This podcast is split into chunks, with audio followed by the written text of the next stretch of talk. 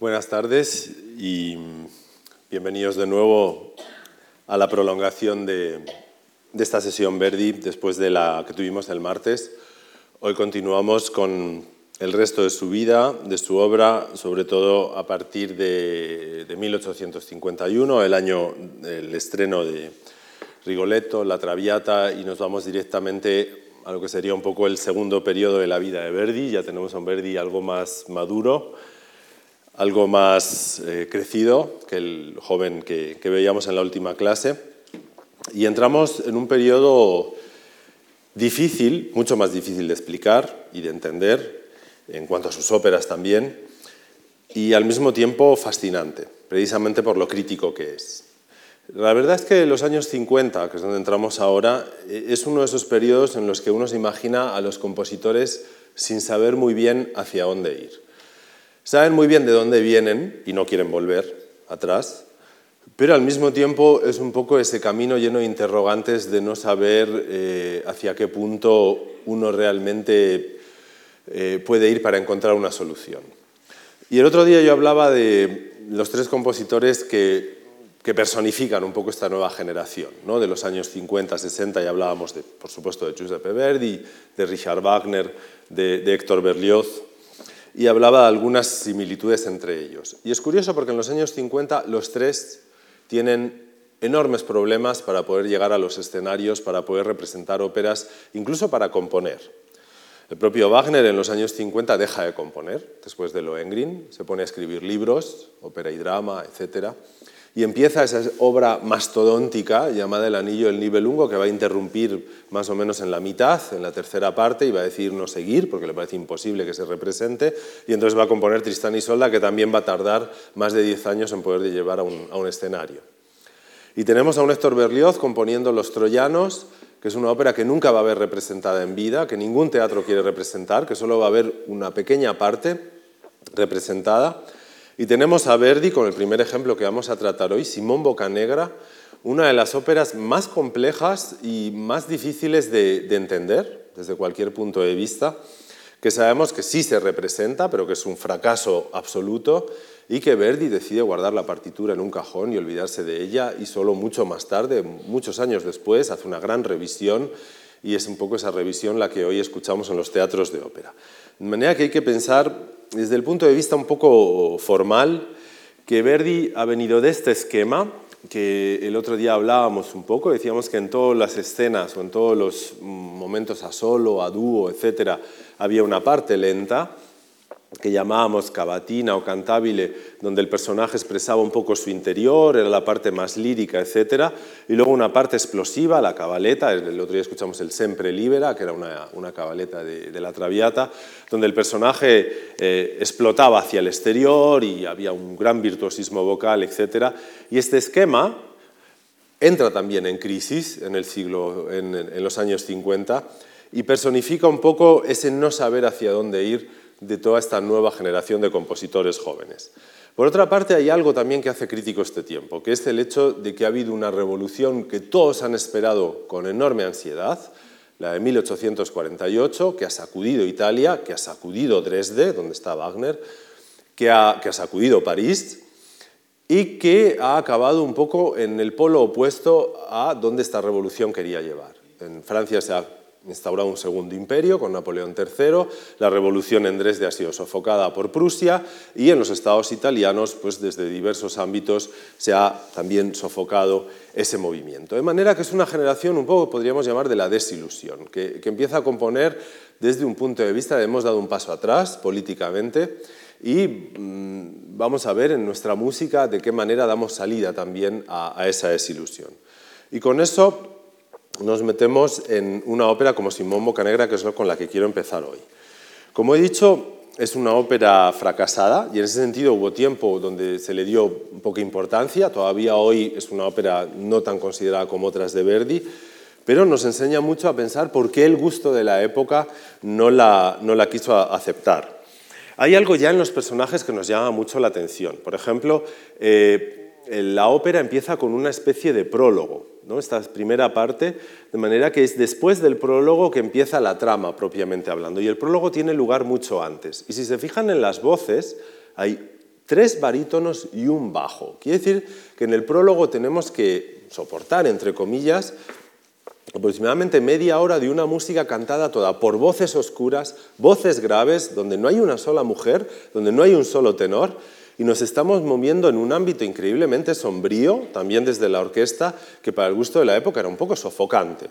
El resto de la ópera, eh, personajes como el tenor, Gabriel, etcétera, son más o menos secundarios en buena medida y todo se, se lleva a ese nivel un poco de, lo sombrío. ¿no? Estamos en una época pesimista, en una época de desilusión, y Verdi está trabajando desde ese, desde ese punto. Luego hay personajes que a la gente les parecen molestos. cuando veamos el, primer ejemplo, vamos a ver a un personaje que se llama Paolo, que ha aparecido aquí como orfebre y que luego es canciller de la República, que es un personaje que se ha visto como un anticipo del Yago de Otelo, un personaje eh, oscuro, mm, bastante malintencionado, etcétera, con el cual la gente en ningún momento podría sentirse identificado.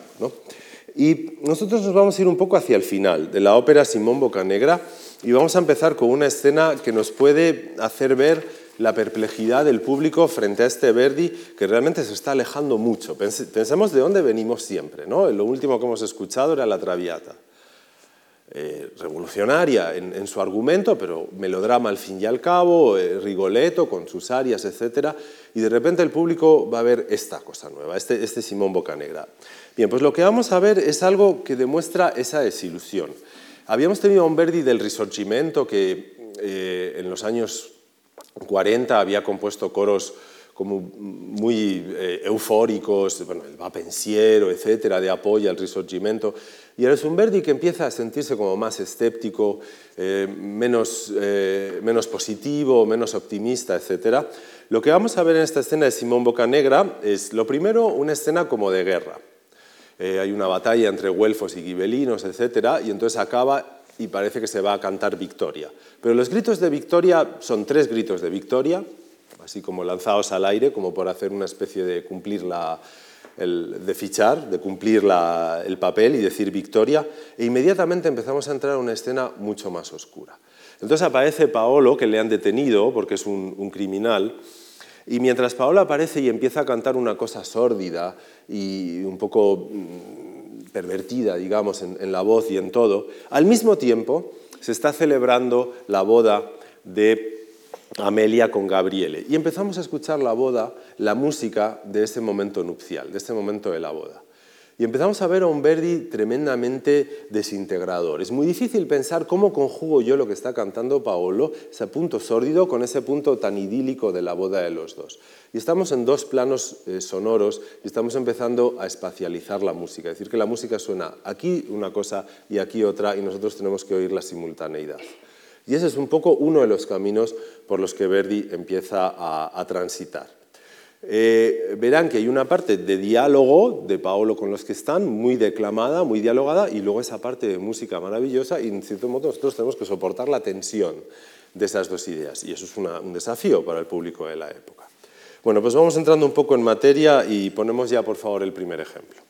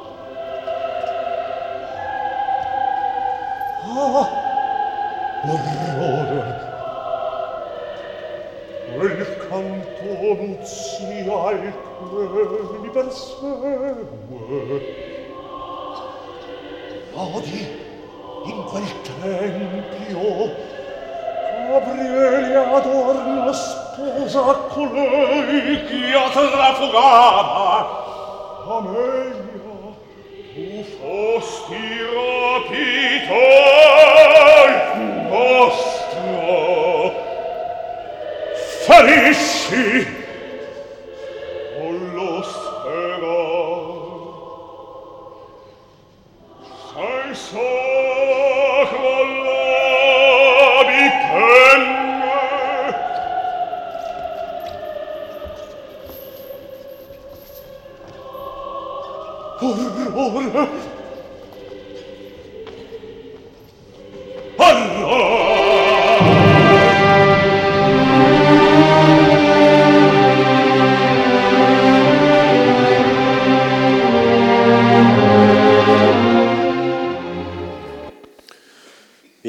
aquí la escena, pero les voy a contar un poco cómo sigue porque nos vamos a ir ahora hacia, hacia el final. Es muy impresionante ¿no? lo que hemos visto y sobre todo lo que estamos escuchando. Imagínense para el público. Verdi está trabajando con algo. Yo les dije el otro día que Verdi tenía dos enormes tradiciones que seguir. La propia italiana, con esas enormes figuras de Rossini, Bellini, Donizetti que le habían precedido, y luego esa mirada siempre a París, donde está triunfando ese género de la gran ópera, la gran opéra, que trabaja con un concepto muy holístico de la dramaturgia, ¿no? de crear un cuadro sobre el escenario, un cuadro que involucre solistas, coro, todo lo audiovisual, el vestuario, a veces incluso una coreografía, etc. Bueno, pues esto es un tabló de una gran ópera, pero tremendamente diversificado ya y que nos está obligando a escuchar cosas simultáneas que en principio musicalmente no tienen nada que ver. Y ese principio de simultaneidad es muy interesante porque está jugando Verdi, como digo una vez más, con esa idea de lo contradictorio sobre el escenario, espacializar la música, diversas fuentes que no tienen que ver y nosotros tenemos desde nuestra percepción que unirlas. ¿no? Bien, pues lo que va a hacer Verdi en Simón Bocanegra, y es el segundo ejemplo que vamos a oír de, de esta operación donde vamos ahora, es que como ven, Paolo ha envenenado a Simón Bocanegra, de manera que ahora vamos a ver un poco la agonía del protagonista. Bueno, pues esa agonía eh, se ha visto desde diversos lugares como una especie de adiós al gran melodrama romántico italiano, como si fuera una decomposición del final típico de la ópera, ¿no? reunir a todos los personajes sobre el escenario y acabar en una especie de momento cumbre que los reúna a todos. Y es curioso porque llega Simón Bocanegra, que ya es consciente de que va a morir, de que le han envenenado, y en esta escena donde veíamos a todos con las antorchas, él empieza a decir que se apaguen las antorchas. Y buena parte del final de esta ópera es apagarse apagarse la luz, apagarse el sonido, apagarse la vida, ir acabando las cosas.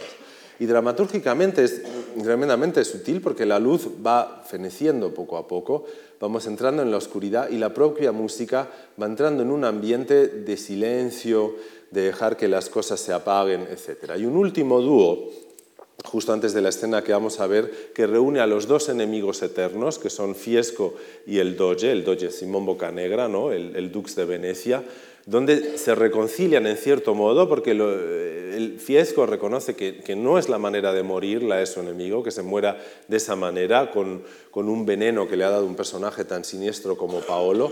Y a partir de ahí empezamos un poco a entrar en esa poética de ir cada vez a menos y que se acaben. Lo que vamos a escuchar ahora es el momento final, donde van entrando los personajes hasta un, canto de todos juntos hacia esa despedida de Simón Bocanegra. Vamos a tener a Simón Bocanegra en una especie de invocación, Dios piadoso, bendícelos desde el cielo, porque yo ya me voy, y a partir de ahí la entrada de, María, o sea, de Amelia, de su hija, y de Gabriele, y cada vez eh, la entrada de diversos personajes para ese momento terrible de la desaparición de, de Simón Bocanegra. Aquí hay precedentes de muchas cosas. Hay precedentes de parte del Requiem, que va a componer Verdi después, de músicas de Don Carlos.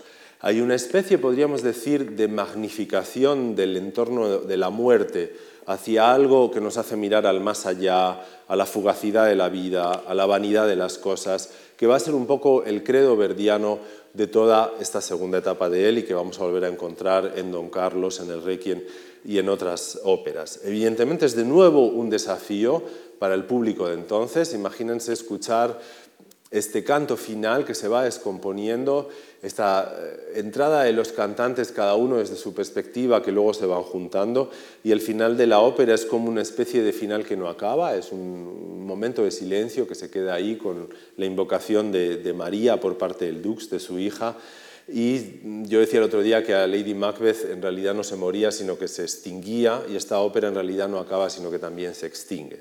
Voy a usar una versión en audio porque realmente Simón Bocanegra es desde mi punto de vista la ópera más difícil de cantar de Verdi. No tenemos vídeos a la altura de las circunstancias y he elegido este dirigido por este, este audio, un CD, eh, por Claudio Abado, que me parece que le da toda la magnitud a este momento final de Simón Bocanegra, el auténtico canto del cisne de toda una tradición de melodrama romántico italiano de la que Verdi se despide con esta música. De manera que bajamos un poco la luz y ponemos ya, sí, por favor, esta parte.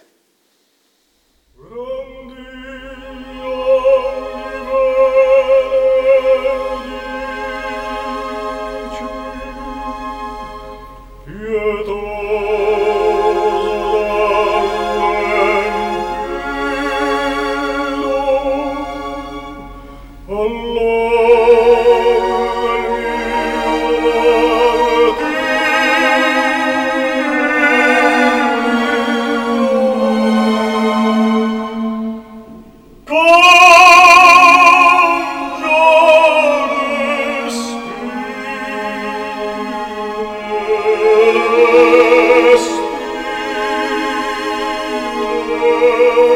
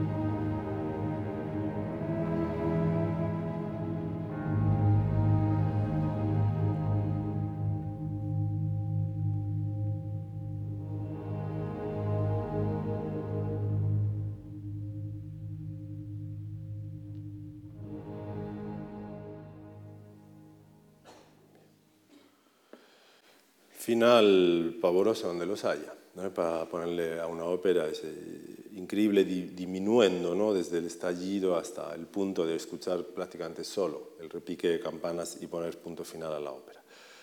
Nos enseña mucho de la época y de un autor que, como los otros de su generación, eh, no le importa prescindir, por lo menos provisionalmente, del éxito, eh, del éxito inmediato y del acceso al gran público para experimentar con obras que son como auténticas probetas de, de, taller, de, experimento, etcétera, para llegar a, otros resultados distintos. ¿no? Eh, vamos a pasar a Don Carlos, que sí es otro ambiente y otra historia, ya estamos en los años 60. Es una ópera compuesta directamente en francés, es la tercera que Verdi compone en francés, después de Jerusalén y las vísperas sicilianas, que compone directamente en francés destinado a la ópera de París. Grand Opéra, asunto histórico, eh, drama de ideas, y es una de esas óperas que cuando yo la explico dentro de los cursos es imposible entenderla sin todas las versiones que tiene. Y esto es algo que de nuevo hay que poner a Verdi al lado de esos compositores que hacen una versión, la dejan, la vuelven a coger y hacen otra quitan elementos, añaden elementos, y hoy en día Don Carlos es una ópera, al igual que podríamos decir en cierto modo Tannhäuser o Boris Godunov, donde hay que hacer una elección cuando se representa, porque no podemos hacer todo lo que el compositor hizo en música para esta ópera. Hay una primera versión estrenada en París en marzo de 1867 en cinco actos, la cual ya de entrada tiene una buena parte de partituras que él utilizó en los ensayos en París, pero que a la hora de representar la ópera los eliminó. Es decir, nunca se escucharon, hoy se han recuperado y hay algunos de esos fragmentos, como por ejemplo el famoso lamento de, Felipe II por la muerte de Posa, que luego pasa a ser el lacrimosa del Requiem, que hoy prácticamente han, han pasado a formar parte de Don Carlos como una pieza imprescindible y que nunca se escuchó sobre los escenarios. Esa es la primera versión. Luego hay una segunda versión recortada para Milán a cuatro actos para que no fuese tan larga. Se elimina por completo el acto 1 y luego hay una especie de síntesis. Y hoy en día estudiar, se lo digo simplemente para que sean conscientes cuando compren una versión, estudiar el paso de una a otra es estarnos diciendo cómo el compositor decide qué es lo idóneo, qué hay que poner. Hay cosas que quita en la segunda y vuelve a poner en la tercera. Y es, en fin, todo un proceso en que no podemos entrar aquí, pero para que vean que hay una idea ya de work in progress, podemos decir, en este tipo de óperas. Tenemos una mezcla como de dos cosas. Por un lado, hay una especie de mini melodrama. ¿no? El otro día cuando veíamos Rigoletto y La Traviata decíamos en Verdi, casi siempre pasa una cosa, que un tenor se enamora de una soprano y un barítono se enfada la mayor parte de las óperas de Verdi saben que pasa eso. Es, fácil que recuerden cada una y vean qué ocurre eso. Les estoy dando una versión suave. ¿eh?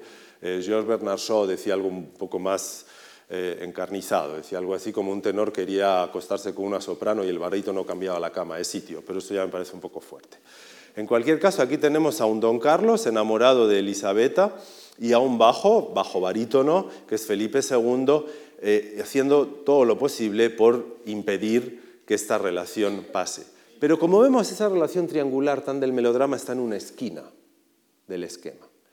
Es verdad que hay un tenor que ama una soprano y un barítono que se enfada, pero también hay un bajo que detesta a un barítono y que va a hacer todo lo posible por eliminarlo, porque hay un enorme conflicto político de ideas entre el gran inquisidor, que representa la parte más conservadora de esta ópera, más recalcitrante, y un Rodrigo Posa que representa el nuevo ideal más casi del liberalismo del siglo XIX, de la época de Verdi, que un poco ese, ese ideal de los flamencos en la época de Felipe II de independizarse de España. De manera que hay una mezcla, digamos, de varias tramas. Hay una trama política, hay una trama amorosa, pero también hay una trama religiosa. Hay una trama religiosa que es como una especie de trama subterránea que está apareciendo en diversos momentos de la ópera y que nos está recordando un poco este ideario nuevo de Verdi. Fugacidad de la vida, vanidad de las cosas, presencia de la muerte. Y yo voy a empezar con un primer ejemplo, que es el inicio del acto 2. El acto 1 ha sido como una presentación de, los personajes, de ese amor entre Elizabeth y Don Carlos, y yo me voy a ir directamente al inicio del acto 2. El acto 2 empieza de una manera muy peculiar porque empezamos en un claustro. en un monasterio, como dice aquí, en el claustro de, de San Justo, donde hay unos monjes cantando frente a la tumba de Carlos V precisamente esa idea. Como un emperador como Carlos V, que tuvo un poder absolutamente universal, ahora está en la tumba convertido en polvo y ceniza. Y Verdi inventa un tipo de canto completamente acorde a lo que serían unos monjes, también algo siniestros, cantando sobre esa idea de la vanidad. Y antes de que entre, hace algo que recuerda mucho también a Wagner y a Berlioz, que es presentarnos el coro de manera instrumental es decir, seleccionar cuatro trompas, cuatro cornos, que nos van a cantar sin texto lo que después los monjes nos van a cantar por texto, con el texto. Y esto nos da una idea todavía más trascendental de esta trama religiosa que empieza aquí, esa trama mística que está también, también presente en Don Carlos. De manera que, por favor, ponemos ya el siguiente ejemplo y lo vamos siguiendo.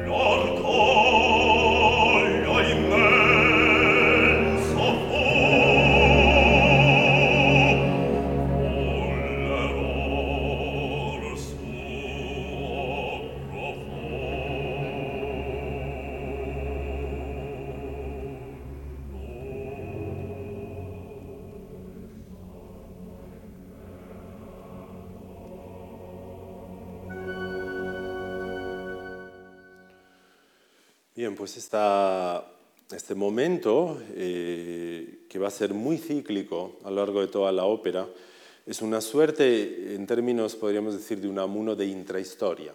Es verdad que por encima pasan muchas cosas, pero también en las óperas de Wagner por encima pasan muchas cosas, ¿no? sobre todo, por ejemplo, El Anillo del Nibelungo, pasan muchas cosas por encima, pero siempre hay una intrahistoria por debajo que nos está dando una especie de segundo significado de cada acontecimiento. Y aquí ese segundo significado está en esta trama donde van a aparecer elementos sobrenaturales en diversos momentos. Eh, en el auto da fe se va a escuchar una voz desde el cielo, la propia Elisabetta en un momento va a cantar también ese tú que la vanidad, y estas palabras de Carlos Sumo Imperatore, ahora no es más que ceniza, eh, quiso ser el poder del mundo, ahora es simplemente polvo. ¿no? Eh, es algo que, va a estar como latente y que sabemos que este monje, que es un monje que ha dado mucho que hablar, es una especie de figura espectral que uno identifica a veces incluso con, el alma del propio Carlos V, ¿no? que hubiera aparecido en el monasterio, va a aparecer, luego lo vamos a ver, al final de la ópera también a rescatar al infante Carlos de la muerte segura en las manos del inquisidor. Esta trama está ahí y hay que seguirla. Vamos a seguir. Trama política y trama amorosa. Bueno, el personaje un poco fundamental para nosotros de esta ópera, ¿no? dentro del esquema de personajes que yo he puesto, es evidente, es el que está en el centro, es Felipe II. Y Felipe II en los años 60, ¿qué es para Verdi? Vamos a ver, hemos dicho, es un drama de ideas con dos polos y estamos en el esquema del drama de ideas que quería Víctor Hugo. Es decir, lo importante es que el protagonista no esté en ninguno de los polos, que esté en medio. Y en realidad aquí tenemos esa idea. Tenemos el gran inquisidor, tenemos Rodrigo, los dos polos políticos, y la figura de Felipe no se decanta por ninguno. En cierto modo, como emperador tiene que obedecer al gran inquisidor, pero siente una enorme simpatía por Rodrigo. Y al mismo tiempo soporta esa trama amorosa donde su propio hijo se ha enamorado de su mujer, que es, Elisabetta.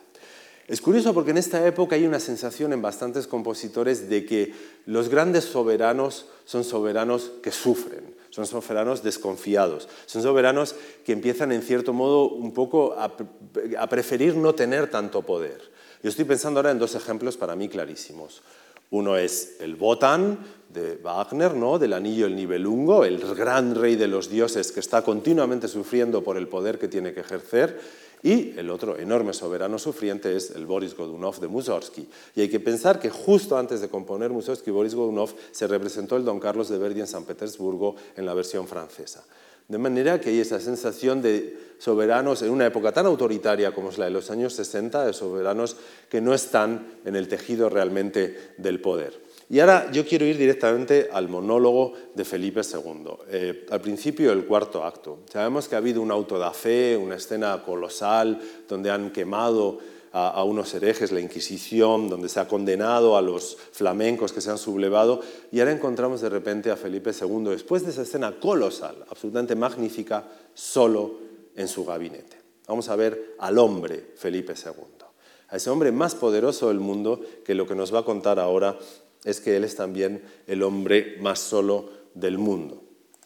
Y nosotros lo vamos a coger un poco avanzado ya, la, escena, pero quiero mostrarles un poco lo que está pasando. Vamos a cambiar ahora de versión, no vamos a ver la versión en italiano, sino la versión original en francés, para escuchar un poco de las dos.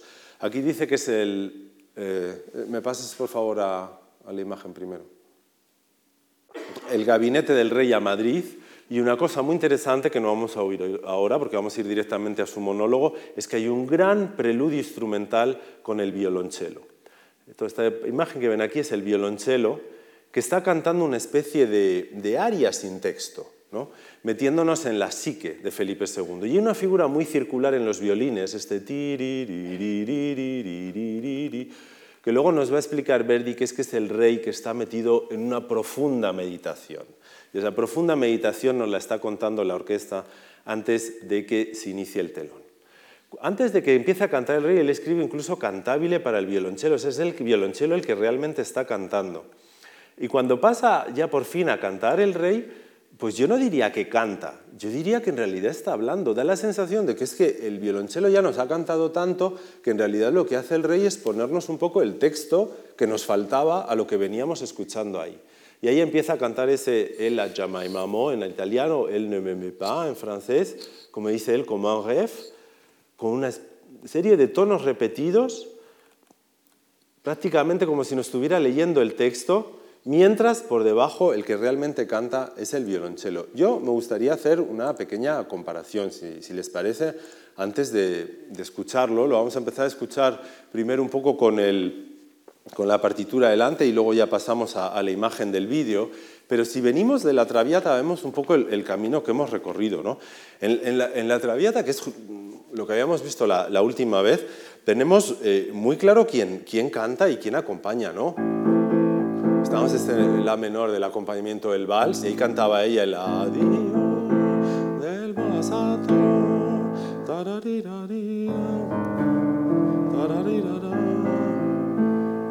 Y hay una melodía y hay una, una manera de, de, ir creando un arco melódico ¿no? entre, entre unas partes de, de las voces y otras. Por el contrario, aquí ha cambiado tremendamente la situación y el papel de la voz. Estamos en los años 60 y los compositores piensan que es mejor cantar menos para expresar más. Hay unas cuerdas que están haciendo estas cosas.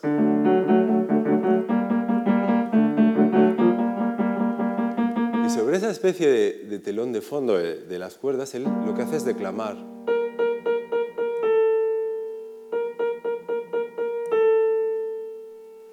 Y cuando él vemos que está declamando, de repente nos damos cuenta que es que en realidad el que sigue cantando es el violonchelo. Curioso, ¿no? Cambio de papeles. El que declama es la voz y el que canta es el de la orquesta, es el violonchelo. Y es por eso que de repente descubrimos la soledad de él. No, no, puede estar tan inspirado para ponerse a hacer grandes florituras. Lo que nos está diciendo es mirar en mi interior directamente. Soy muy poderoso, pero estoy tremendamente solo. Y además soy frágil y además soy desconfiado. Por eso eh, yo sugiero que, que, lo escuchemos ahora desde este inicio del cambio de la voz. Luego le voy a decir a nuestro técnico que ya pase a la imagen, pero quiero que escuchemos un poco, que escuchen que el que está cantando realmente es el violonchelo y no la voz. Nos lo pones desde ahí sin imagen, por favor.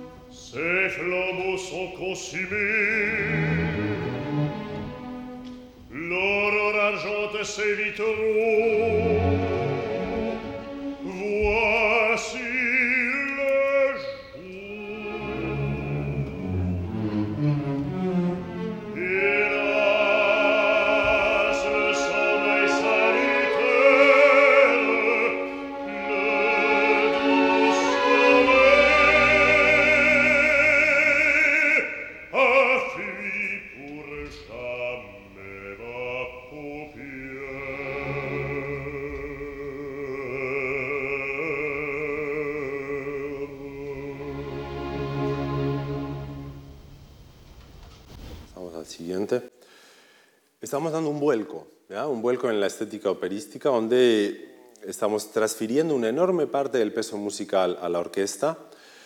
Estamos abandonando un tipo de cantabilidad que había sido la predominante en la primera mitad del siglo XIX y estamos encontrando un tipo de expresividad nueva, según la cual un ámbito reducido, un canto muy declamado, de repente nos aporta mucho más de la interioridad del personaje. Eso sí, siempre con ese enorme apoyo de la orquesta, pero en realidad parecía que nos estaba declamando un texto sobre su soledad con los tonos suficientes para hacernos entrar en su interior. Y el siguiente ejemplo que voy de Don Carlos ya entra directamente en la trama política. Ahora estábamos un poco en ese personaje ambivalente, ¿no? mitad amorosa, mitad política, mitad desconfianza con sus enemigos, pero también el sentimiento de soledad.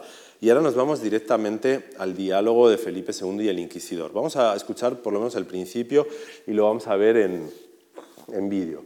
Hay algo muy curioso, y es como, como hago yo en música un drama de ideas. ¿no? Esto es un diálogo filosófico, lo que vamos a ver ahora, no es lírico.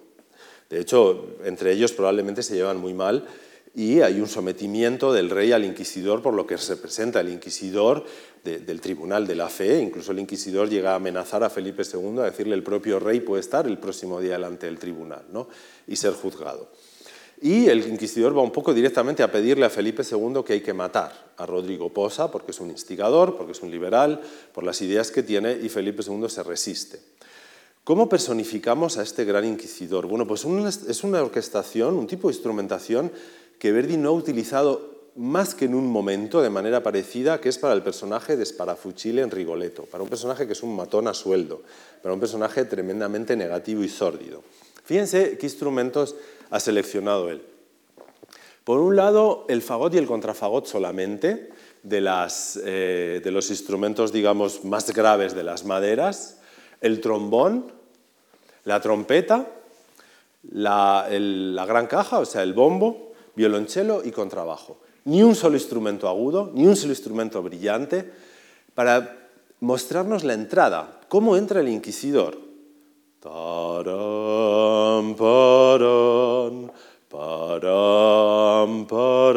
Eso nos están tocando las cuerdas y las maderas. Y en medio, en esta especie de auténtica marcha fúnebre, nos tocan un poco el contratiempo de ese paso de la marcha fúnebre. Param, ta, ta, ta, chan, param. Eh, ¿Nos puedes poner el inicio sin imagen, por favor, de la siguiente pista, solo que lo escuchemos?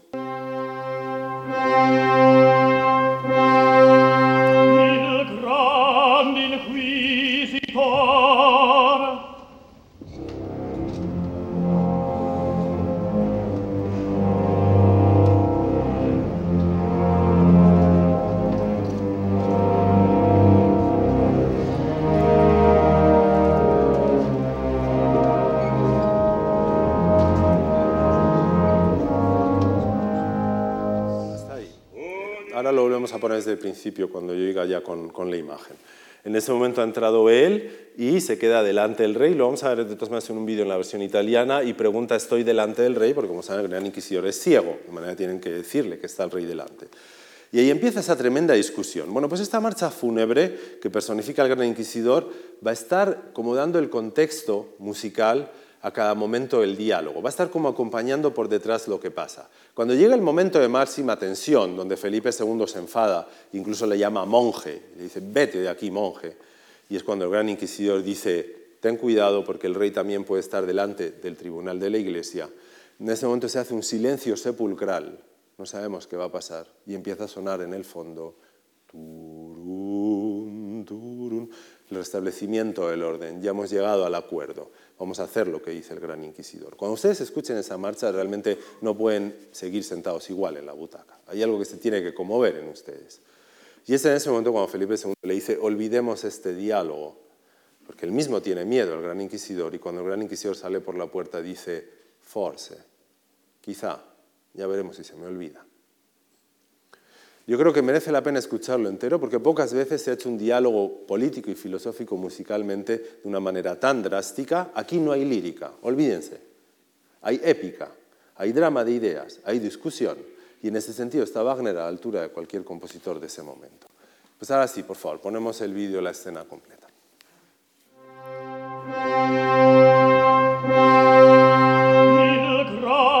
Il inquisitor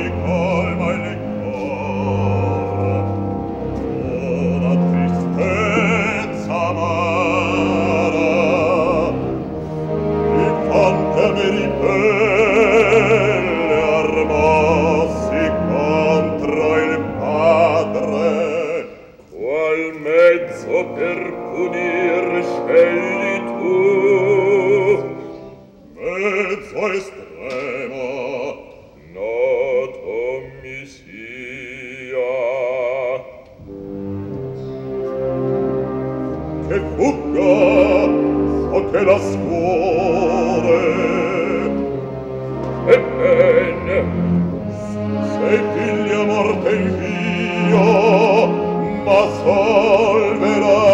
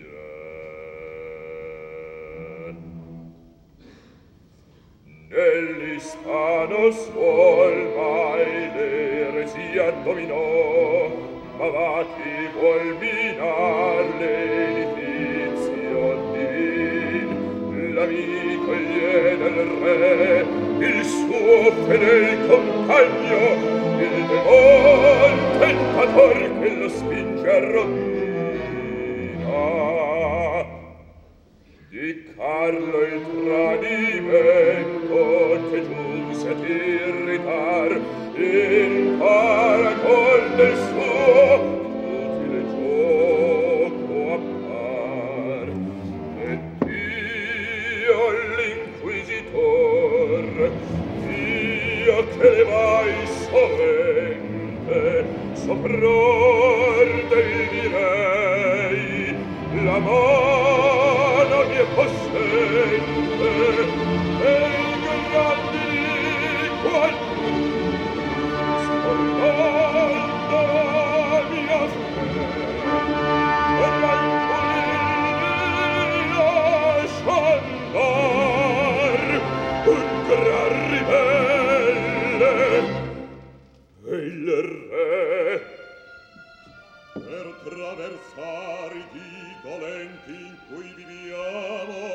nella mia corte in vana cercato quel che bramo un uomo un carleal io lo trovai e un uomo perché allora il nome in tutti il re si alcun va paria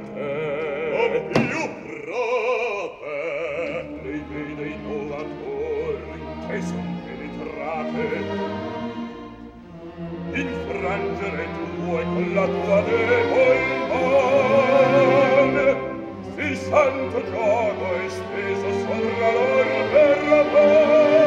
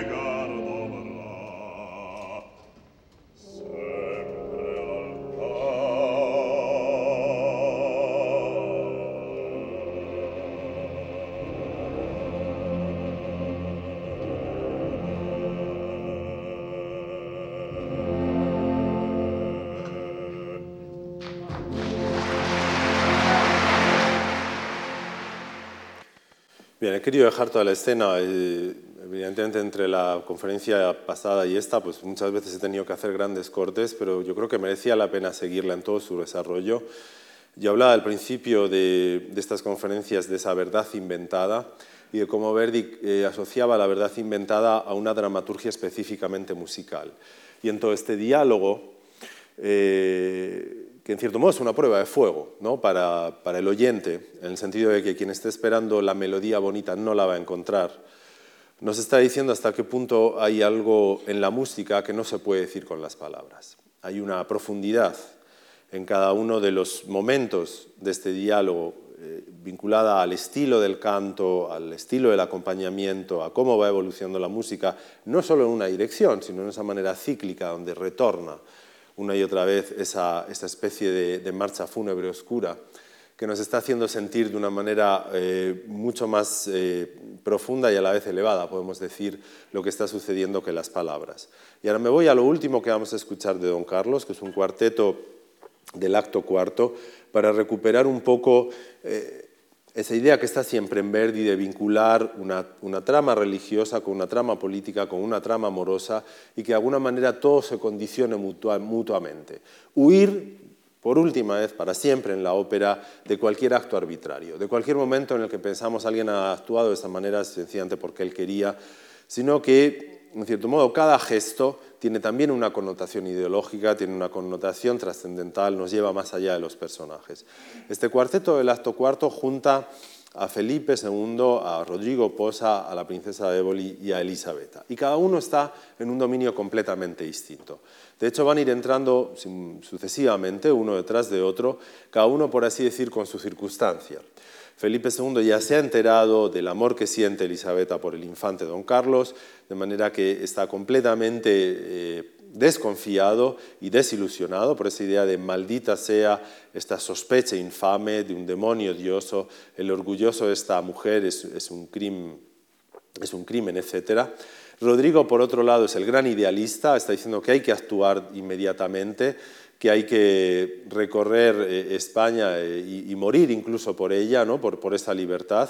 La princesa Éboli está sintiendo un enorme remordimiento porque ha sido descubierta su traición con respecto a Elisabetta y Elisabetta acaba de sufrir un desmayo, de manera que está inconsciente y entra como desde el más allá. Bueno, pues van a ver como con cada entrada de la voz cambia la instrumentación, cambia, por así decir, el espectro sonoro que les rodea y vamos haciendo una especie de amalgama de cada uno de, cada contexto para ese producto final. De nuevo, música espacializada, música contextualizada, diferenciación en cada lenguaje musical y reto al oyente que en ningún momento se le hace la concesión de sentarse a escuchar una mera melodía bonita. Es un reparto maravilloso el que tenemos, una verdadera suerte que cada personaje esté encarnado en un cantante tan excelente y me parece que merece la pena por lo menos escuchar el inicio del cuarteto. Volvemos a la versión original francesa y la ponemos ya, por favor.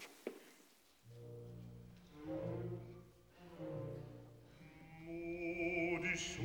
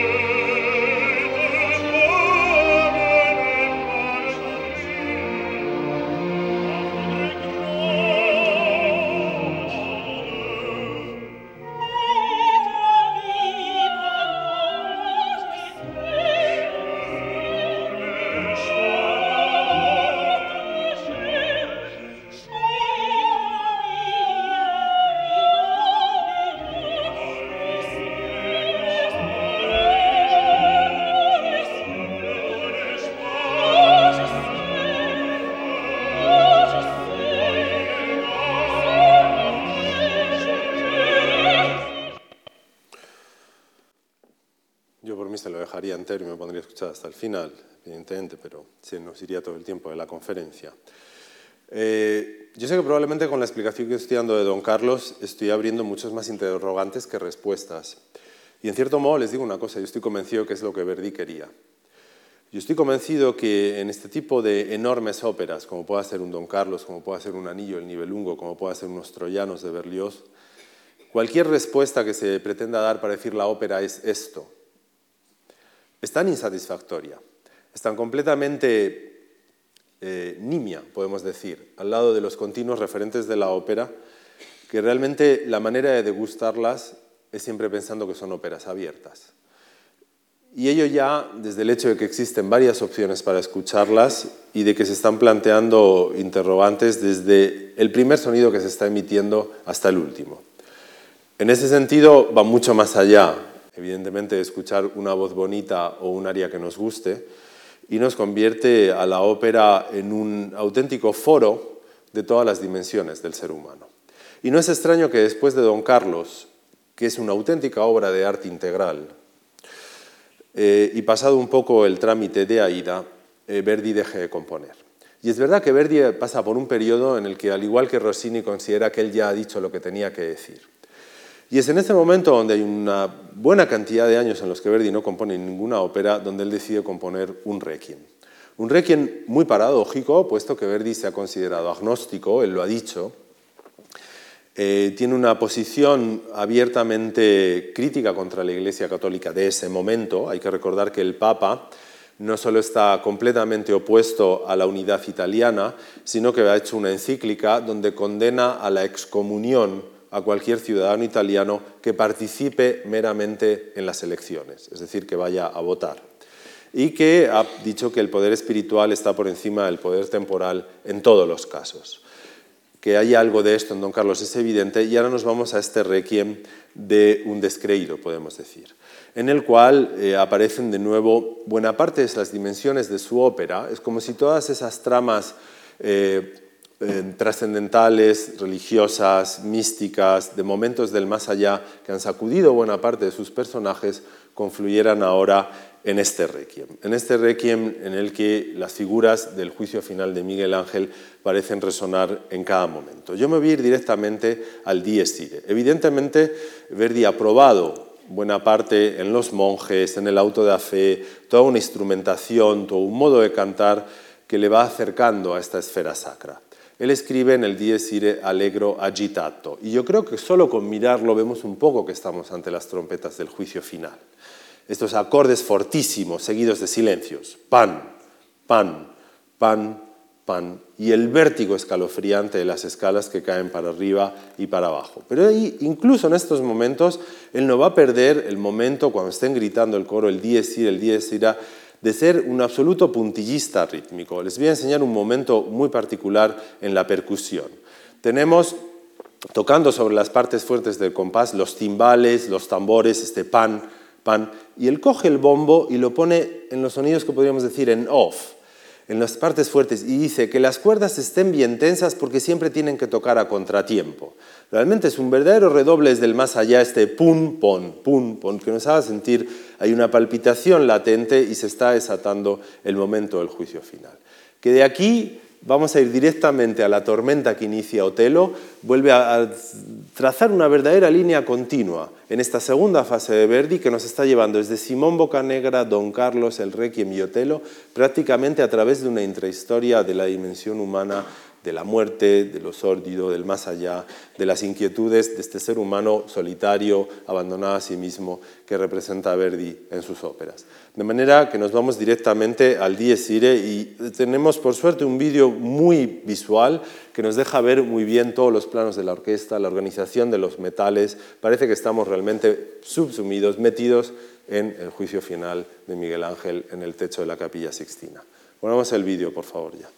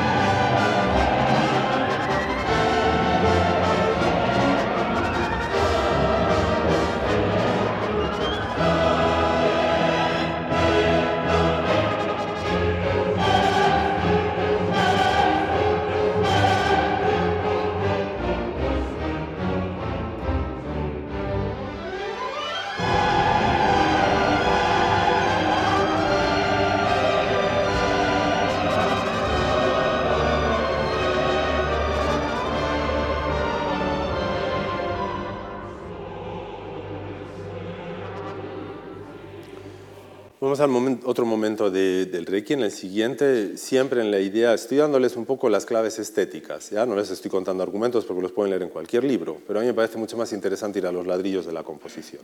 Y hemos hablado en Verdi siempre de lo sónico, ese sonido puro en sí, y de la espacialización, algo de nuevo que sitúa a Verdi casi casi ya en las puertas del siglo XX. Y ahora vamos al tuba mirum.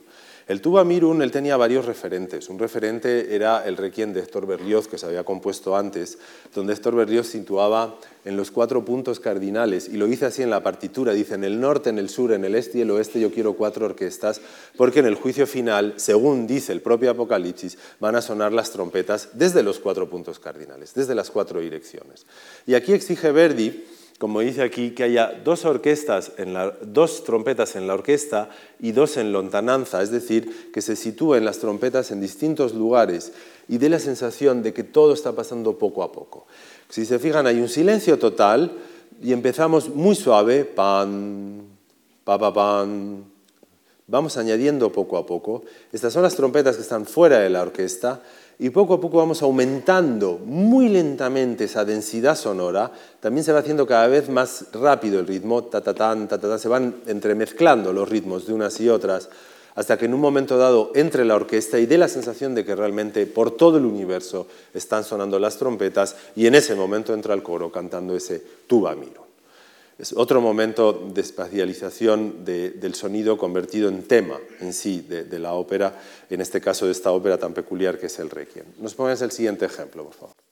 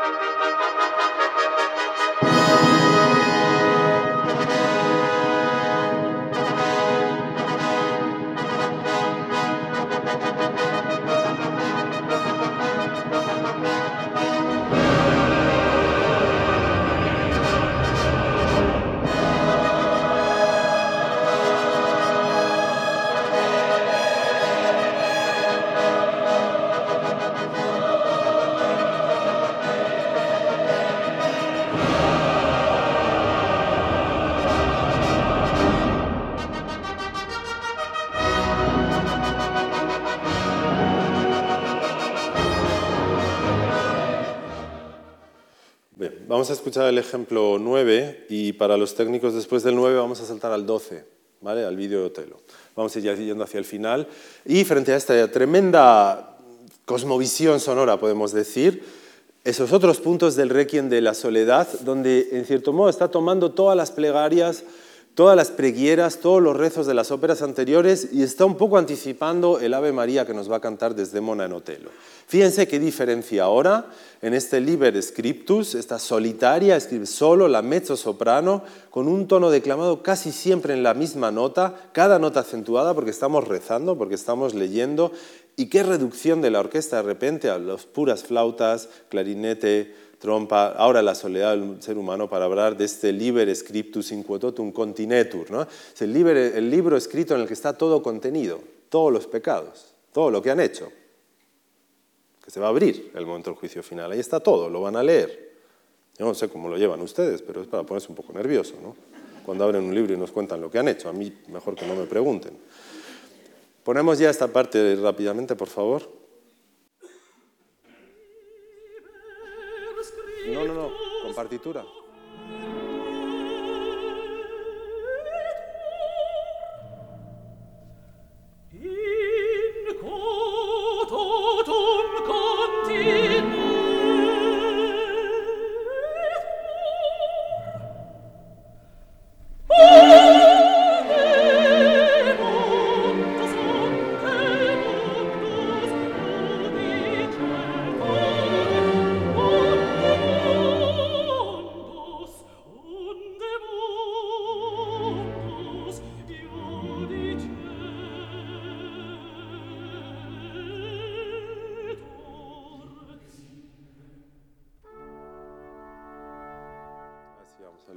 Quería dejar el inicio para que vean ese canto tan contenido y luego el coro que en cada momento se va a limitar a decir dies ire, dies ila, dies ire, como un susurro por debajo, como él dice con voce cupa, voz cortada e tristísima. Bueno, vamos ya al penúltimo ejemplo para ir acabando, saltamos a, Otelo, que es un poco el, testamento final del compositor. significa para Verdi un verdadero salto generacional puesto que empieza a trabajar con un libretista que ha sido un poco el enfant terrible de, esta época, de los años 70 y 80, que es Arrigo Boito. Arrigo Boito también compuso una ópera de mucha menos fortuna, que es Mefistófele, pero realmente para nosotros ha pasado la historia por querer hacer una verdadera renovación del libreto operístico, convertir el libreto en una auténtica obra narrativa a la cual el compositor le ponga la música de un solo cuño. Y no tengo mucho tiempo realmente, les voy a poner solo una escena a Otelo, eh, para los técnicos, pues que sepan que después del 12 pasamos al 15 ya directamente, porque más tiempo no hay. Pero yo creo que esta escena de Otelo es suficiente. Es el inicio de Otelo. Aquí los tenemos a los dos. Eh, estamos en los años 80. Verdi lleva sin componer óperas bastante tiempo y Arrigo Boito viene y le dice vamos a volver a Shakespeare, vamos a coger de nuevo un tema de Shakespeare y vamos a hacer una ópera. Y esta ópera, por así decir, tiene que entrar con una tormenta que casi no se detenga hasta que la ópera acabe. Y la primera escena es casi una obra de vanguardia del siglo XX. Se supone que están todos los actores importantes sobre el escenario mirando hacia el público, porque en ese momento se aproxima Otelo y hay una tormenta y el barco se va a hundir. De manera que tenemos aproximadamente 10 minutos de música tempestuosa, donde las voces entran y salen como si no hubiera orden, absolutamente despavoridas, y ustedes como público están viendo a todos los actores mirándoles a ustedes y de repente descubren que ustedes son la tormenta. Que aquí hay tres paredes y ahí hay una cuarta pared. Y de llevan diez minutos viendo a toda una serie de personas cantando, mirándoles a ustedes, diciendo es horrible lo que estoy viendo. Se está hundiendo el barco, se van a morir. Es como el Dies Irae del Requiem, llevada a la primera escena a Otelo, para convertir al público en una cuarta pared que después de 10 minutos se encuentre con la soga al cuello y no pueda abandonar la ópera hasta que acabe el último compás. Y eso desde la primera entrada. Realmente un testimonio musical de un Verdi ya que está por encima del bien y el mal, que está más allá de todas las corrientes y que nos cede en Otelo su última palabra. Así que cerramos un poco con este vídeo y luego ya hacemos la, la conclusión final. ¿Nos lo pones, por favor?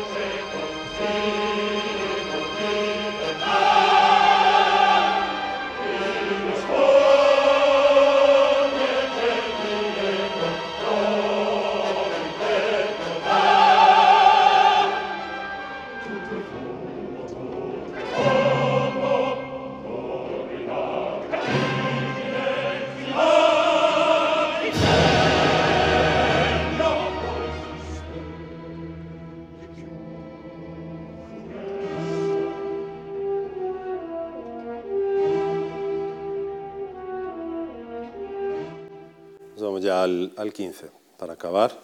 Si yo tuviera que sintetizar la estética, por supuesto la mejor síntesis es la música que vamos a escuchar para acabar, pero si tuviera que decir en unos pocos puntos lo que es la estética de la música de Verdi, yo iría, en primer lugar, Verdi es el maestro del sottovoce, de la voz oculta, áspera, de lo que se pronuncia por abajo, de lo que no se dice en voz alta y por eso significa más cosas. En segundo lugar, Verdi es el gran dramaturgo de la muerte como presente en los vivos, en cada una de sus óperas. Tercer lugar, Verdi es la dramaturgia, el contraste. Todo cabe en una obra de arte integral, diversos planos sonoros que coexisten en el espacio y en el tiempo. En cuarto lugar, Verdi es el maestro de la simplicidad drástica, el lenguaje es directo, no hay que dar rodeos y para decir las cosas se entra directamente en la exclamación, el grito, la maldición, la discusión.